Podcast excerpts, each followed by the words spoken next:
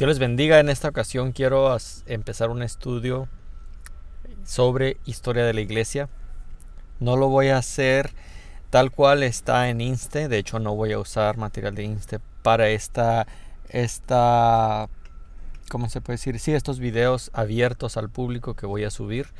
Eh, si alguien está interesado en tomar conmigo de manera metódica, de manera certificada, y digo tomar conmigo, eh, podemos hacerlo en un grupo aparte si alguien está interesado.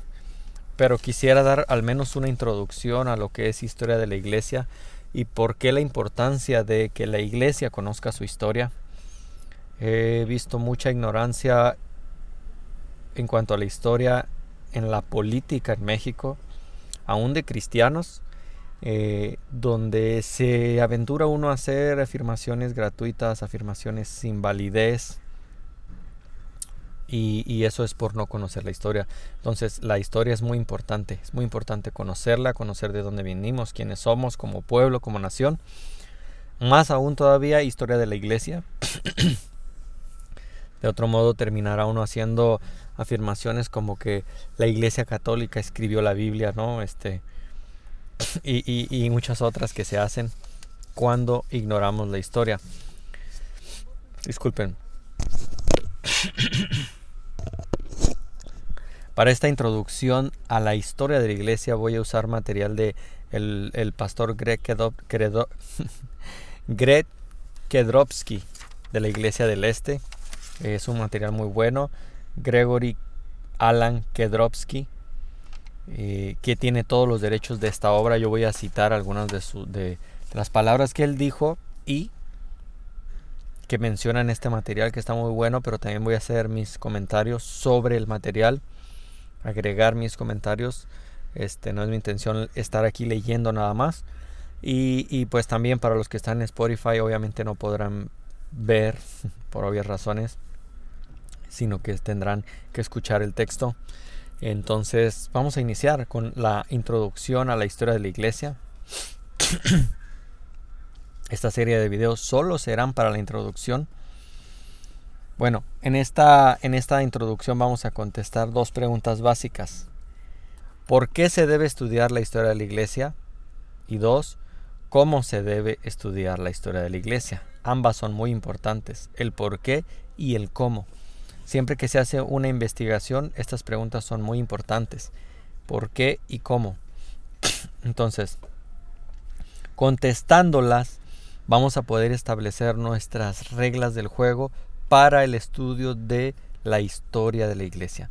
Mi intención es que con este estudio cristianos protestantes y cristianos católicos puedan entender un poco el porqué y el cómo de la historia de la iglesia.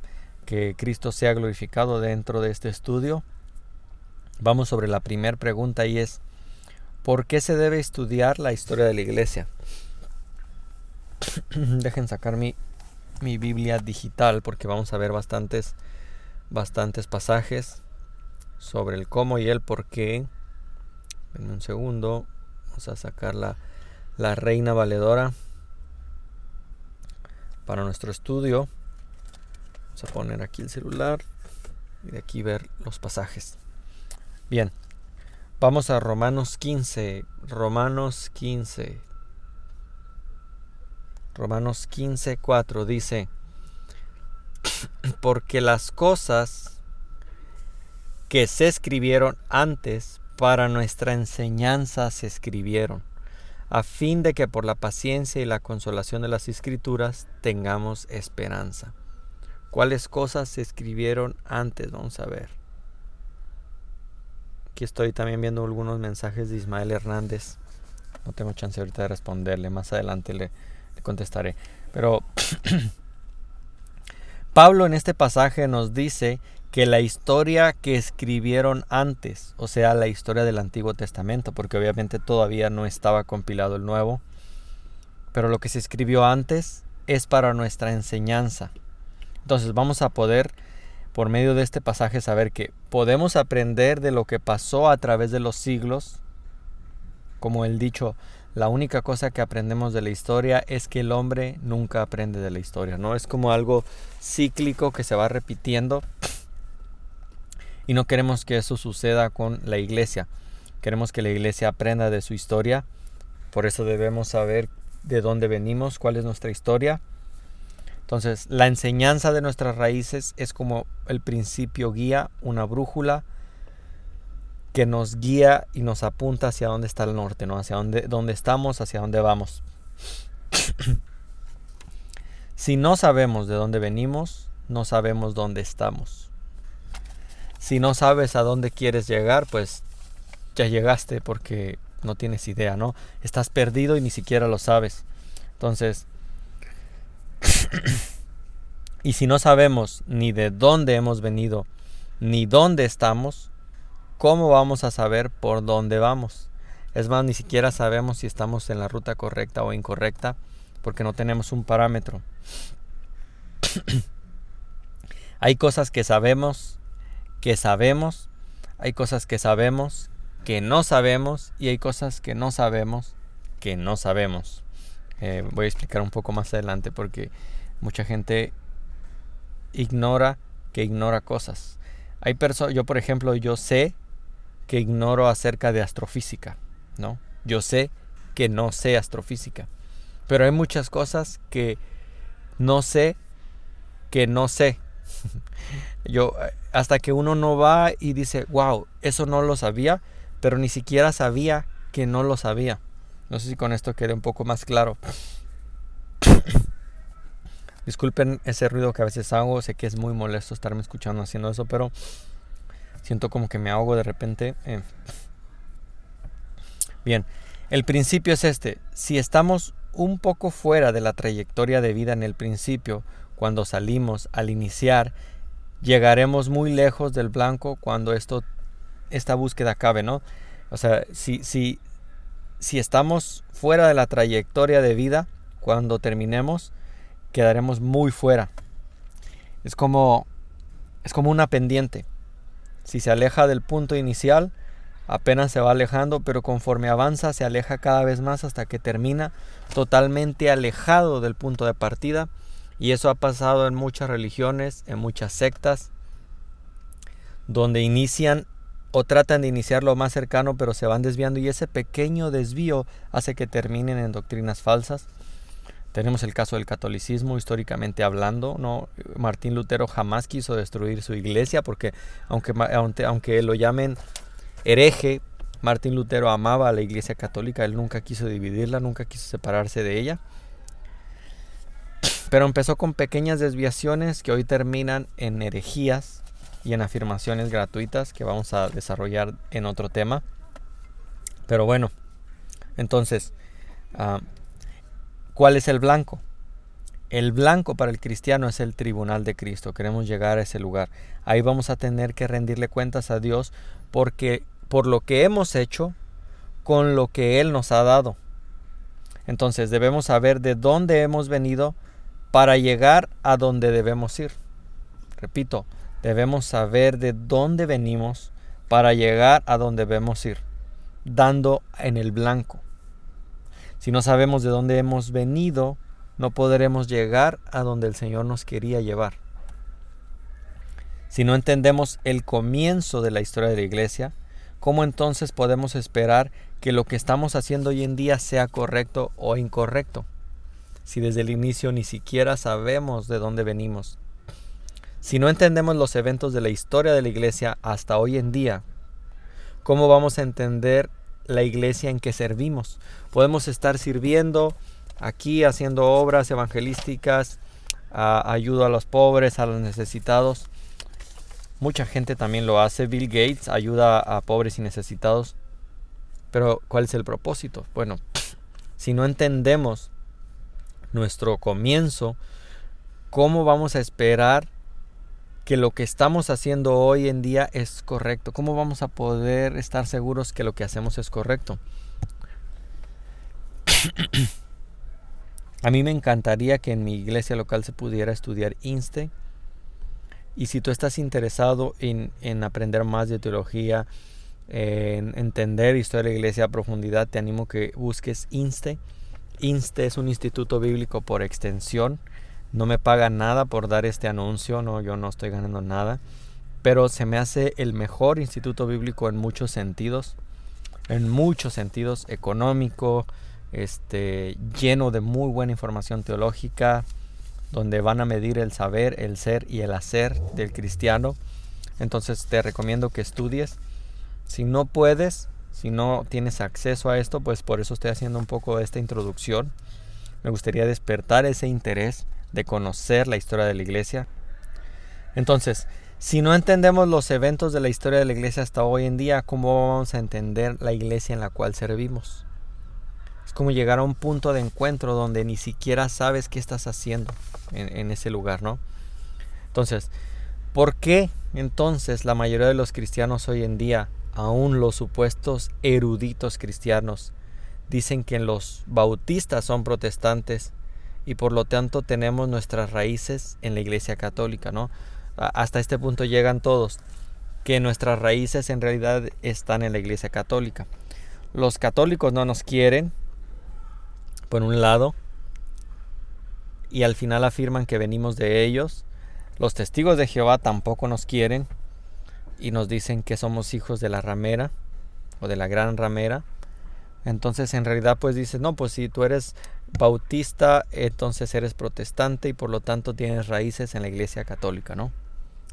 hay tantos videos de eso, de dónde viene cada línea y al final ellos dicen que todos venimos de la iglesia católica. Es un argumento que yo escuché muchas veces, aun cuando yo no era cristiano. Pero si no entendemos cómo comenzó la iglesia y cómo se desarrollaba, vamos a caer en la trampa del diablo, una trampa para formar una religión mundial. La ramera de Apocalipsis 17, y hasta ahorita espero no se ofendan mis estimados amigos católicos, yo no estoy diciendo o negando que la Iglesia Católica es la gran ramera, yo solo digo que la trampa del diablo, la trampa del enemigo, es formar una religión mundial, una sola religión mundial, como lo dice Apocalipsis 17, para que todos en esa religión adoren no a Dios, sino a Satanás. Y es el ecumenismo que vemos que se ha levantado como una, una sarna que se ha infiltrado aún en el mundo protestante. Los católicos son ecuménicos, eso hay que decirlo, y no me parece nada extraño. Ellos justifican su ecumenismo de diferentes maneras, pero bueno, eso no es extraño. Lo extraño es ver ahora el protestantismo inundado por este falso ecumenismo. Entonces, con eso apenas vamos iniciando la primera parte. Ya casi estoy por cerrar el video, esta primera parte. Vamos a Primera de Corintios 16. Primera de Corintios 10, versículo 6 dice,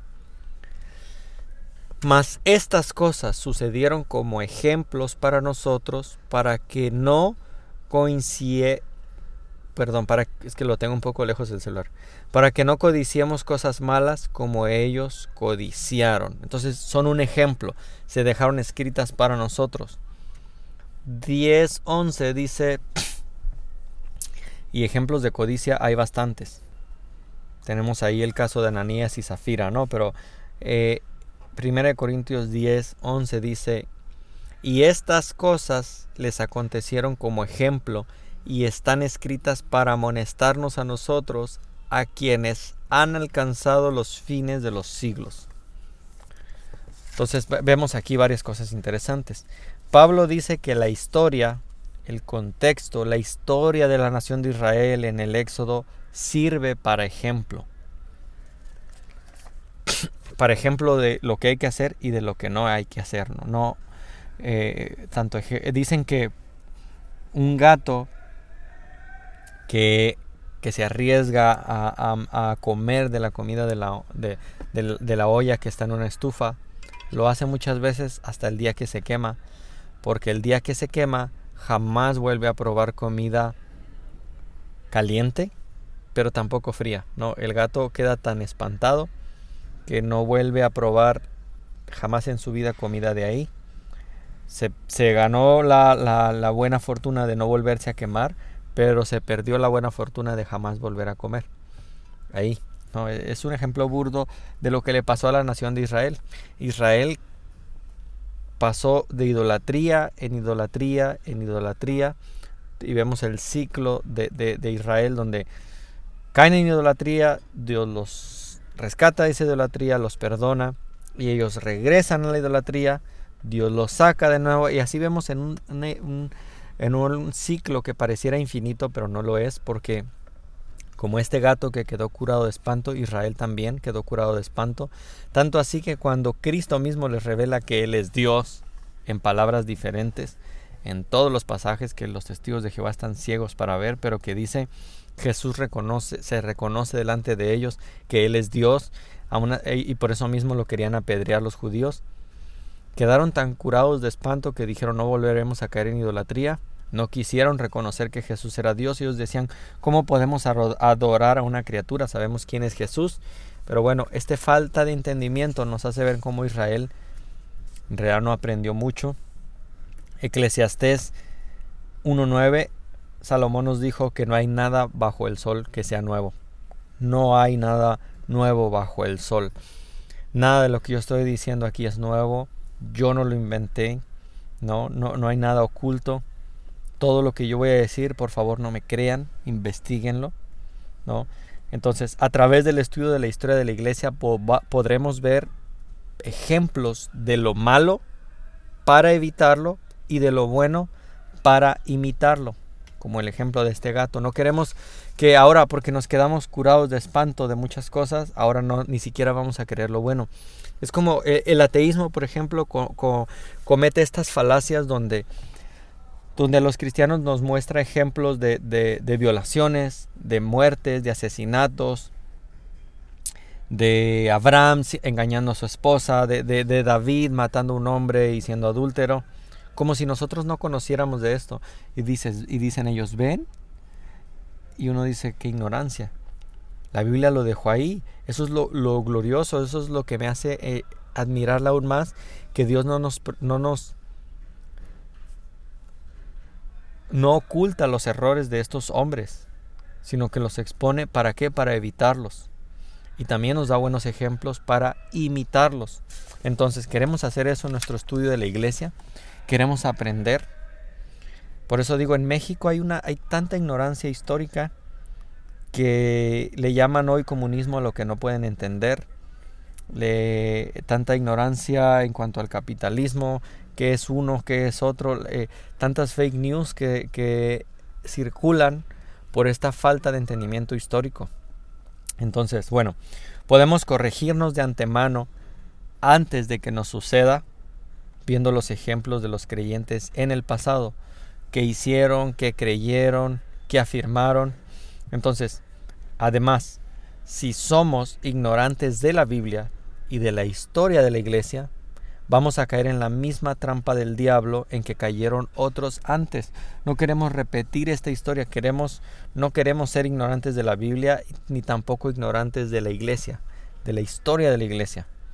Eh, la diferencia básica entre el catolicismo y el protestantismo tiene varias, pero la diferencia básica es que nuestra autoridad final es la Biblia.